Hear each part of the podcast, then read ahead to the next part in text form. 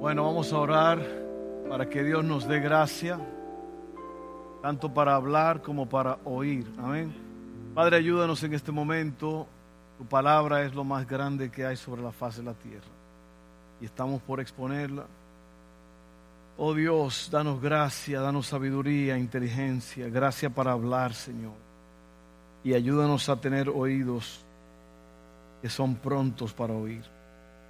Háblanos, toca a este pueblo ahora mismo, esta palabra sane a la gente, los restaure, los salve.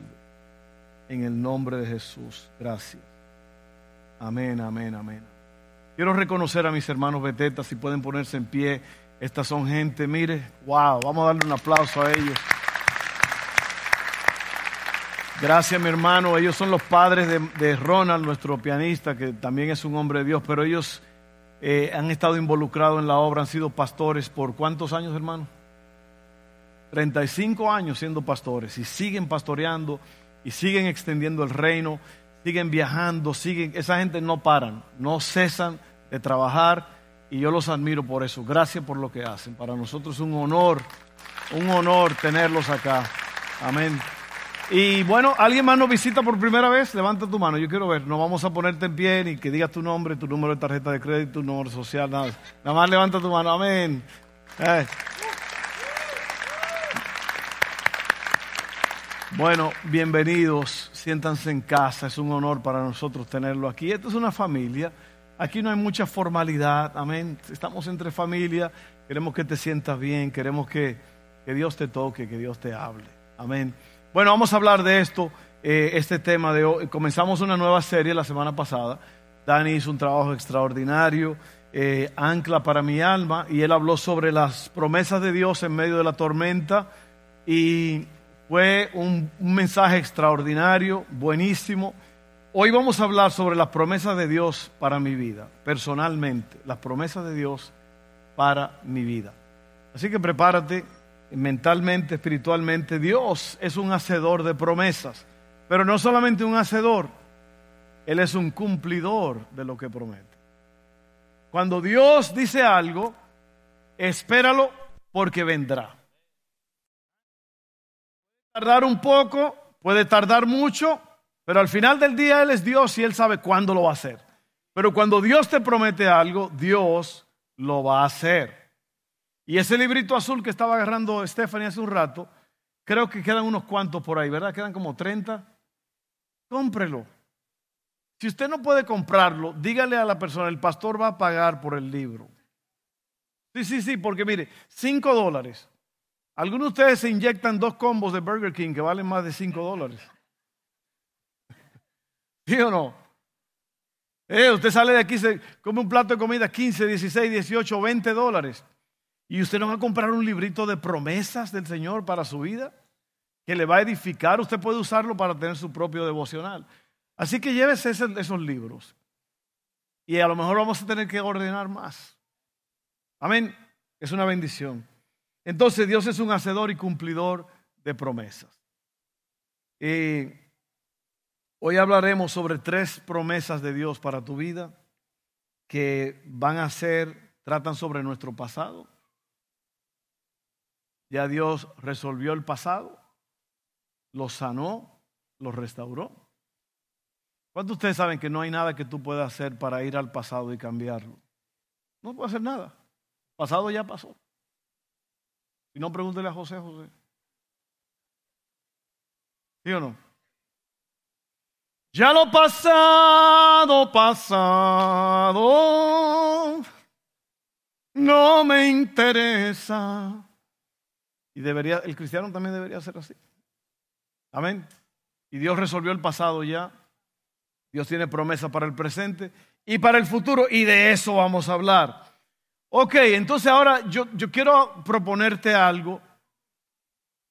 Siendo Dios el dueño del universo, el creador de todo, que ya está dispuesto, nos dio todo en Cristo Jesús nos ha dado la palabra de Dios, de Él, nos ha dado su Espíritu Santo, el Padre Celestial. Dice que Él es el Padre de las luces, el dador de toda bendición. Lo tenemos todo en Cristo, lo tenemos todo en Dios. ¿Cómo es posible que nosotros no podemos establecer la conexión entre Dios y nosotros? Ya Él la conectó, ya Él puso la luz, ya Él conectó la línea. Pero ¿por qué nosotros no podemos experimentar el poder, la gracia, la gloria de Dios en nuestras vidas?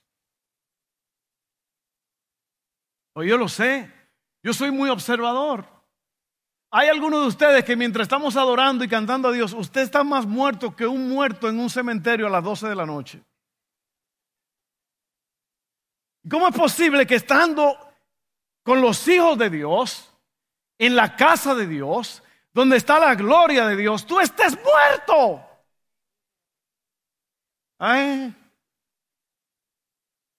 Y Ronald dándole, y el muchacho en la batería, y el otro en el bajo, y la gente cantando, y la gente... ¿Sabe por qué? Porque en realidad tú no has establecido la conexión. Pero yo no soy malo, yo soy bueno y yo te voy a ayudar a establecer la conexión. Para eso estamos aquí. Yo no quiero que nadie venga aquí a perder su tiempo. Mejor se hubiera quedado viendo Netflix. Netflix, como dicen en mi país. Hay una nueva serie en Netflix. All right. ¿Qué es lo que detiene la bendición de Dios sobre nuestras vidas? ¿Qué es lo que detiene que nosotros no vivamos en las promesas de Dios? Lo voy a decir. La primera cosa es porque no amamos a Dios verdaderamente. Y por eso no hay intimidad con Él. La intimidad, tú quieres estar con alguien porque le amas. Y si tú no amas a Dios, no puedes tener intimidad con Dios. Y sin intimidad con Dios no hay conocimiento de Dios. Entonces lo que hay es una religión, un, conjunto de reglas que tú sigues, pero estás muerto en verdad. Y es lo que pasa con muchos cristianos, que siguen las reglas, van a la iglesia, cantan esto, aquello, pero en realidad no tienen intimidad con Dios. que nos lleva al segundo punto, que es ¿por qué no recibimos la bendición de Dios, la promesa de Dios? Porque no estamos dispuestos a pagar el precio. No estamos dispuestos a pagar el precio. Las cosas buenas cuestan. Y nosotros preferimos ser perezosos y no pagar el precio. Entonces, si tú no pagas el precio para tener intimidad con Dios, eso me dice el problema no es Dios, el problema eres tú. ¿Sí o no?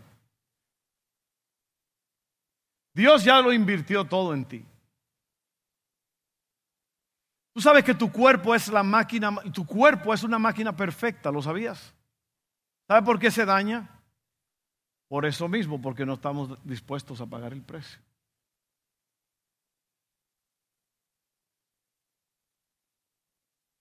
Creo que el 80% de las personas tienen una enfermedad crónica. Una enfermedad que no se va a curar nunca posiblemente. ¿Por qué? Porque la gente no está dispuesta a pagar el precio.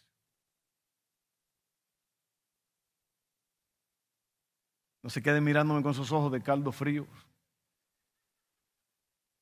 Y así es. Tiene que pagar el precio. El precio hay que pagar. Usted no puede seguir siendo perezoso. No se, oiga bien lo que le voy a decir. Yo le puedo decir, ponerme azul aquí predicándole muy bonito y correr y todo eso. Pero si usted no está dispuesto amar a Dios y tener intimidad con Él, pagar el precio, usted va a seguir siendo una figura que viene a calentar sillas a la iglesia. Usted no va a estar involucrado en el reino, ganando almas, orando por la gente, se va a estar durmiendo en la iglesia.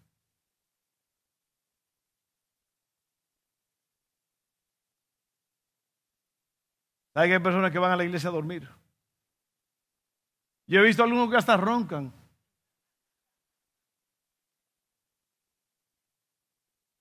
Ellos se acomodan, cruzan sus piernitas, cruzan los bracitos.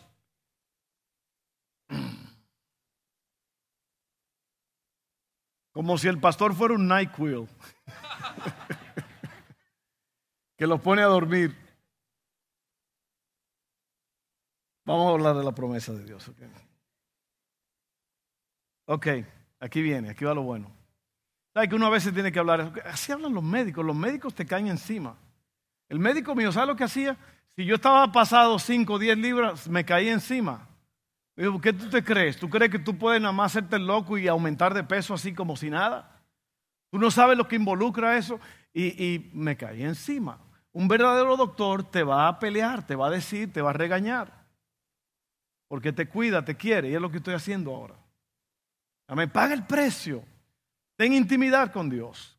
Y estas palabras entonces van a tener sentido. Porque de eso se trata, que estas palabras tengan sentido. Si tú no tienes intimidad con Dios, si tú no amas a Dios, estas palabras van a estar en chino para ti. All right. Segunda de Pedro 1, 3 al 4 dice, mediante su divino poder, Dios nos ha dado todo lo que necesitamos para llevar una vida de rectitud. Todo esto lo recibimos al llegar a conocer a aquel que nos llamó por medio de su maravillosa gloria y excelencia. Y debido a su gloria y excelencia nos ha dado grandes y preciosas promesas.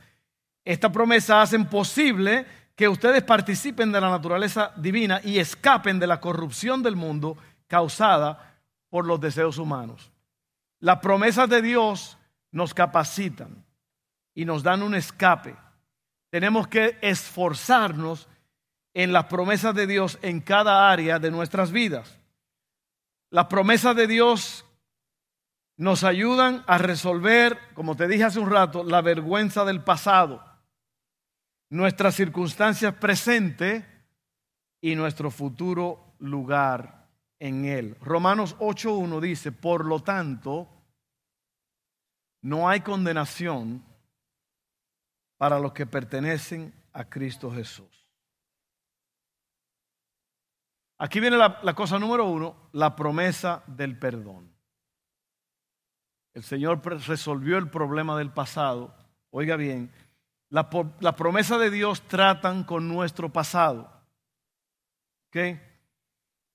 Pablo acaba de acabar allí en que leímos Romanos 8, siete capítulos mostrándonos que necesitamos a Dios. Y que no podemos llegar a Dios por nosotros mismos.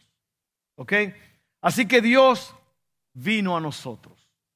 Mandó a Jesús a pagar por nosotros.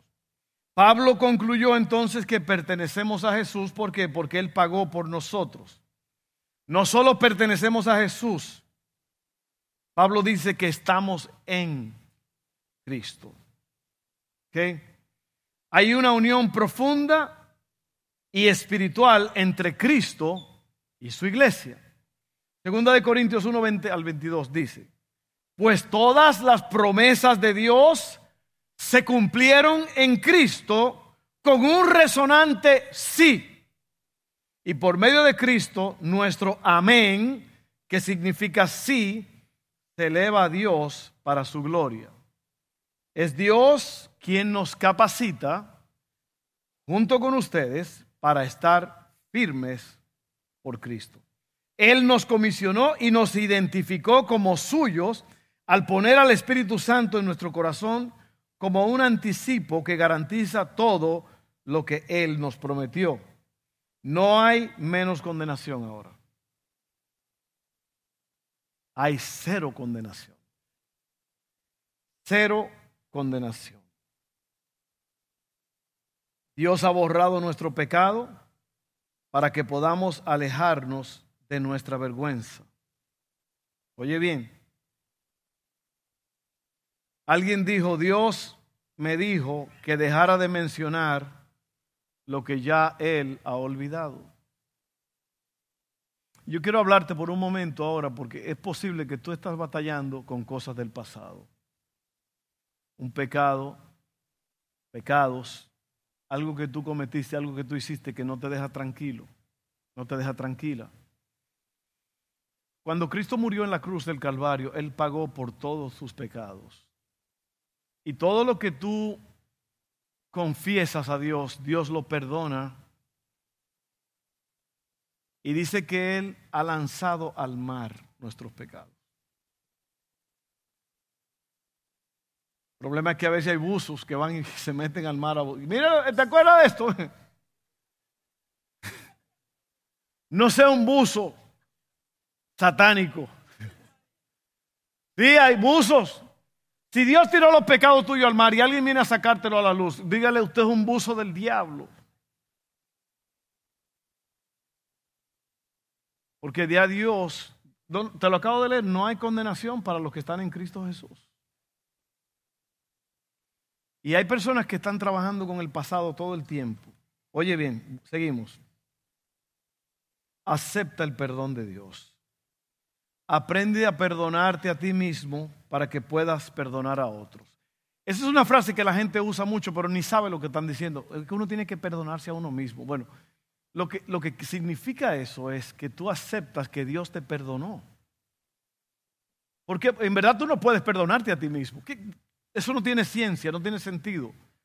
Lo que sí significa es que tú aceptas que ya Dios te perdonó. ¿Y sabe lo que pasa? Que nosotros creemos, no es que yo tengo que pagar el precio. Sí, se paga. Muchas veces se paga el precio. Muchas veces hay consecuencias. Usted clava un clavo en la pared, puede sacar el clavo, pero queda el hueco. Hay consecuencias. Oye bien, lo hice, lo admito, o lo admití, lo dejé, así que lo olvido. Lo hice, lo admití, lo dejé, lo olvido. Guárdate eso en tu cabeza. Es que usted no sabe lo que yo hice, pastor. No hay nada que la sangre de Cristo no pueda perdonar. Amén.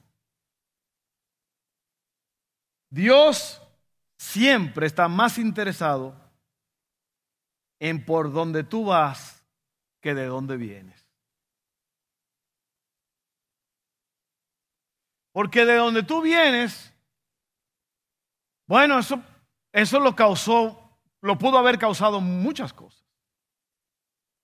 A lo mejor tú naciste en una familia que te destrozó. A lo mejor tú tuviste un padre que, te guió por mal camino, madre, familia, yo no sé. Eso no es, Dios no está interesado de donde tú vienes más, Él está interesado es para dónde tú vas. Oye bien, esa es la primera cosa. La promesa del perdón trata con el pasado. Ahora te voy a decir la segunda cosa, la promesa de abundancia. Esta promesa habla de tu presente. Allí en Filipenses, los filipenses estaban pasando por una crisis muy grande y ellos estaban batallando. Y Pablo menciona en 2 de Corintios 2.8 que ellos dieron de su pobreza. La promesa de Dios es para tu necesidad presente. Es posible que no seas rico, pero Dios sí lo es. Amén. Y Él es tu Padre celestial. A Dios no le faltan ni riquezas ni amor. Él es la fuente de eso. Él es la fuente de los recursos. Esta promesa nos libera de preocupaciones y nos hace generosos. Salmo 37, 18 al 19. Oye bien, día a día el Señor cuida a los inocentes y ellos recibirán una herencia que permanece para siempre. No serán avergonzados en tiempos difíciles. Tendrán más que suficiente aún en tiempo de hambre. ¿Lo crees? Tienes que creerlo. Sin fe es imposible agradar a Dios. Tienes que creerlo. Todo lo que tú, todo lo que tú vas a recibir de Dios, todo lo que tú haces en Dios, todas las promesas de Dios, pasado, presente y futuro, tienen, dependen de tu fe en Dios. Tú tienes que creerle a Dios. Si no crees, estás frito. Frito, frito. Tres, la promesa de la eternidad. Las promesas de Dios hablan de nuestro futuro. Primera de Pedro 1, 3 al 4 dice así, que toda la alabanza sea para Dios, el Padre de nuestro Señor Jesucristo. Es por su gran misericordia que hemos nacido de nuevo, porque Dios levantó a Jesucristo de los muertos. Ahora vivimos con gran expectación y tenemos una herencia que no tiene precio, una herencia que está reservada en el cielo para ustedes pura y sin mancha, que no puede cambiar ni deteriorarse. El futuro ya ha sido arreglado para ti. Dios tiene un lugar para ti. La gloria eterna de Dios, ya tu alma tiene un lugar donde va a estar para siempre. Amén. Nosotros en esta vida, mire, esta vida es muy pasajera, muy corta. La vida pasa muy rápido. Y usted tiene que estar pensando que usted no fue creado para estar en este cuerpo. Por un tiempo sí, pero esto se acaba. Usted tiene que estar preparado. Acuérdate, la promesa de Dios resuelve el pasado. Dios ha prometido que Él te ha perdonado. Ah, no hay condenación para los que están en Cristo Jesús. La promesa del presente, Filipenses, mi Dios pues suplirá todo lo que le falte a ustedes, de acuerdo a sus riquezas en gloria. Y la promesa de la eternidad por último. Esto nos libera de la ansiedad, de la necesidad de controlar. Nuestra herencia está guardada en el cielo. Nadie se la puede robar. Está garantizada y custodiada por Dios pura e inmaculada. Nadie puede arruinarla. Más allá del cambio y la decadencia, nadie puede cambiarla. Ahora, ¿por qué usa Pedro la palabra herencia? Porque la herencia no es algo que tú te ganas, sino algo que te dan. ¿Saben? Alguien más hizo el trabajo. Tú disfrutas de las recompensas. La herencia solo viene después de que alguien ha muerto Jesús murió para asegurar nuestra herencia.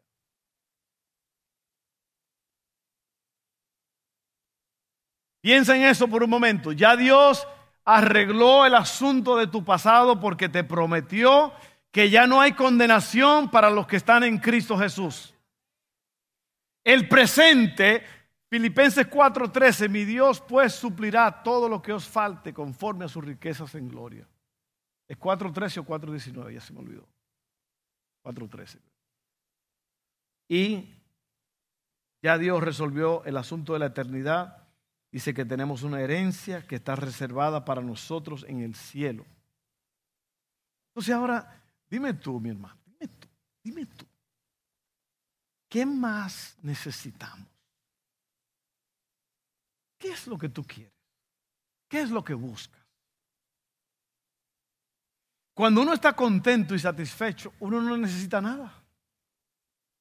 Así que ya Dios te prometió el pasado, te lo arregló, el presente, Él te va a dar en abundancia y el futuro ya está guardado, tienes una, la gloria de Dios para ti. Cuando tú mueras, tú vas a entrar en la presencia de Dios. ¿Qué quieres? Esas son las promesas de Dios para mi vida.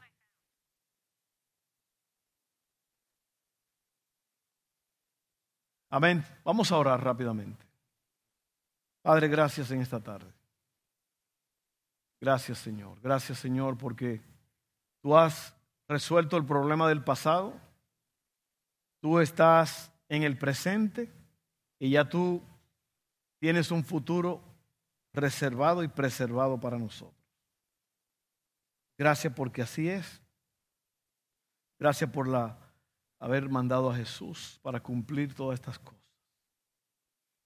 Tu Espíritu Santo que está trabajando en nuestros corazones ahora mismo. Ayúdanos en este momento en el nombre de Jesús. Amén.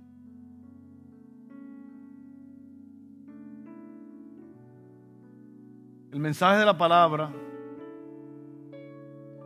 yo no quiero que sea muy largo, porque en realidad es, importante el mensaje, pero no es lo más importante. ¿Sabe qué es lo más importante en un servicio? En primer lugar, que es para Dios, pero segundo, que tú viniste, que estás aquí. Porque cuando tú estás con los hijos de Dios, dice ahí la Biblia que hay bendición y vida eterna. Y yo quiero que oremos en un momento, pero voy a hacer una cosa más, porque a lo mejor aquí hay alguien que no ha resuelto el problema del pecado en su vida. No es que tú eres el que lo resuelve, pero tú eres el que lo aceptas. Ya Cristo lo resolvió. Amén. Jesucristo quiere salvarte, quiere darte vida eterna. Amén.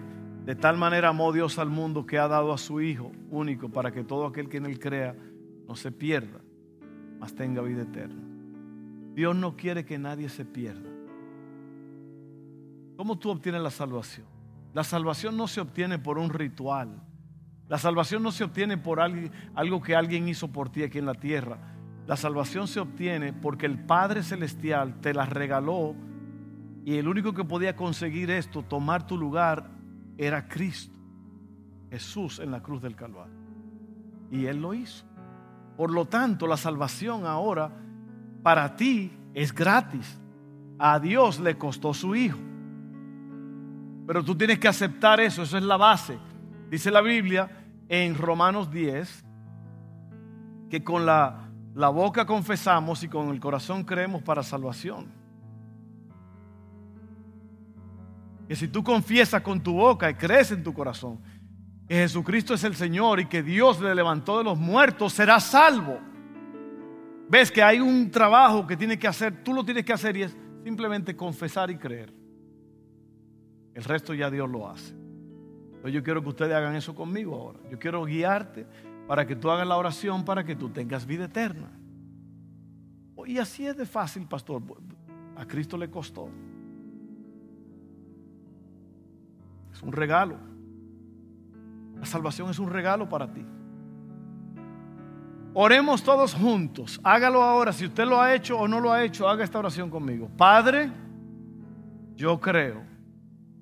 Jesús vino y murió. Tomó mi lugar. Y yo creo eso. Confieso con mi boca. Creo esa promesa, ese acto. Yo tengo fe y yo acepto ese regalo. Y por esa confesión, yo soy salvo. Perdona todos mis pecados. Y yo acepto la vida eterna. En el nombre de Jesús. Amén. Ahí está. Ahí está. Si tú hiciste esa oración conmigo, yo te felicito. La gente cree que no puede ser tan fácil. Sí, es una confesión y una creencia. Alguien hizo esa oración conmigo, nunca la había hecho. Levanta tu mano, no te, no te avergüences, yo quiero ver tu mano. Alguien hizo esa oración conmigo, cada una persona. Sí, ¿quién más? ¿Quién más? ¿Alguien más?